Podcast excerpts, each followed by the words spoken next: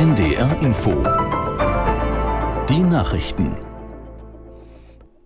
Um 8 Uhr mit Inken Henkel. Israel hat seine Luftangriffe auf mutmaßliche Hamas-Stellungen ausgeweitet. Betroffen war neben Gaza auch das Westjordanland. Ein Armeesprecher sagte, man wolle beste Bedingungen für die nächste Phase des Krieges schaffen. Aus Tel Aviv Jan-Christoph Kitzler. Mit der nächsten Phase dürfte die Bodenoffensive gemeint sein, die seit Tagen vorbereitet wird. Israel hat bereits tausende Ziele aus der Luft angegriffen. Dabei geht es um die Zerstörung von Infrastruktur der Terrororganisation Hamas. Auch im von Israel besetzten Westjordanland wurde bei einem israelischen Luftangriff in der Nacht eine Moschee in Jenin angegriffen. Dort habe sich nach Armeeangaben ein unterirdischer Terrorkomplex der Organisation Islamischer Dschihad befunden. Die USA haben indessen ihre Militärpräsenz in der Region nochmals verstärkt. Nach Angaben des Verteidigungsministeriums Ministeriums würden nun auch Raketenabwehrsysteme in die Region verlegt. Die Lage der palästinensischen Zivilbevölkerung im Gazastreifen ist nach Aussage der Vereinten Nationen katastrophal. Unter anderem die Weltgesundheitsorganisation und das Kinderhilfswerk UNICEF erklärten, dass mehr als 1,6 Millionen Menschen dringend auf humanitäre Hilfe angewiesen seien. Gestern waren 20 Transporter mit Hilfsgütern aus Ägypten im Gazastreifen eingetroffen. Anschließend wurde der Grenzübergang Rafah wieder geschlossen.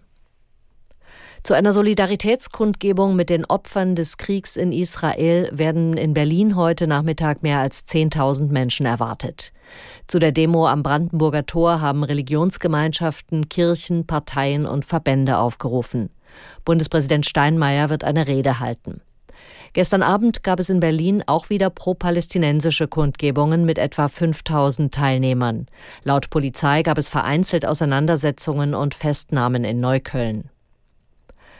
Bundesgesundheitsminister Lauterbach hat Erleichterungen beim Kinderkrankengeld angekündigt. Eltern sollen nicht mehr am ersten Tag zum Arzt gehen müssen. Aus der NDR Nachrichtenredaktion Lukas Knauer.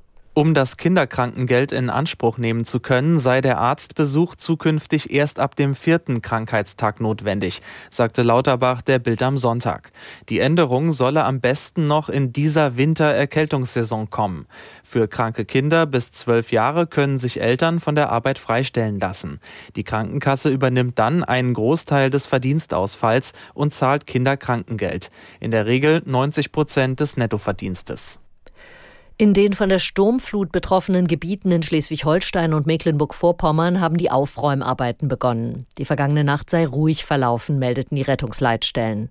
Reparaturen und Wiederaufbau würden längere Zeit in Anspruch nehmen, hatte der Landesfeuerwehrverband Schleswig-Holstein gestern erklärt. Ersten Schätzungen zufolge sind Schäden in dreistelliger Millionenhöhe entstanden. Ministerpräsident Günther dankte den rund 2000 Einsatzkräften. Schleswig-Holstein habe zusammengestanden angesichts dieser schrecklichen Flutkatastrophe, so der CDU-Politiker. In der Fußball-Bundesliga hat Bayern München 3 zu 1 bei Mainz 05 gewonnen.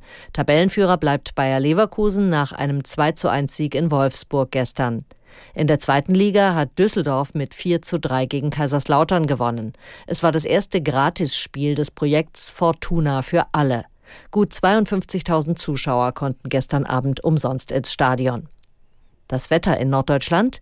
Heute wird es nach Osten hin freundlicher, vom Westen her wolkig und einzelne Schauer, Höchstwerte 13 bis 16 Grad. Morgen zunächst Nebel, danach gibt es einen Wechsel aus Sonne und Wolken. Hier und da ist Regen möglich, Höchstwerte 13 bis 15 Grad. Die weiteren Aussichten. Am Dienstag teils schauerartiger Regen, zwischendurch gebietsweise Aufheiterung 12 bis 16 Grad. Am Mittwoch neben Schauern auch etwas Sonne, Höchstwerte 11 bis 14 Grad. Das waren die Nachrichten. NDR Info. Mikado. Für Kinder.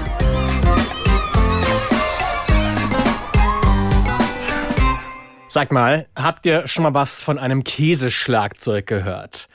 Oder von einer Laserharfe?